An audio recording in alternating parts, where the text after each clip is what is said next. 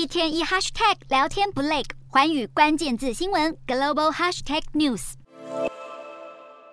美国期中选举进入最后冲刺，民主、共和两党选情激烈，双方都想拿下国会多数。不过，根据皮尤研究中心的调查，有超过六成的美国人对共和党持负面看法。对民主党则是五成七，至于对两党都不偏好的比例也超过四分之一，显示美国选民对两个政党的表现都不甚满意。还有专家质疑，正是这种两党制的性质，导致美国社会出现前所未有的分歧。为了解决这个问题，有越来越多美国人支持，应该要推出能够和民主、共和两党抗衡的第三势力。盖洛普的民调就指出，有超过百分之五十六的美国人认为，目前两党的表现都太差，因此需要组成一个第三大党。除了自由意志党是美国目前的第三大党，有台裔政治人物杨安泽组成的政党前进，也是近期迅速窜起的新势力。不过，专家认为，美国要打破两党制这个根深蒂固的传统，还是有许多困难。民主党与共和党在这次的选战中，不管是在堕胎、枪支、移民等立场上，都出现诸多分歧。两党纷争从未停歇，早已使得许多选民感到厌倦，并寄望有新兴政党的出现。不过，专家认为，近期内美国政坛要出现强而有力的第三势力，几率还是非常微小。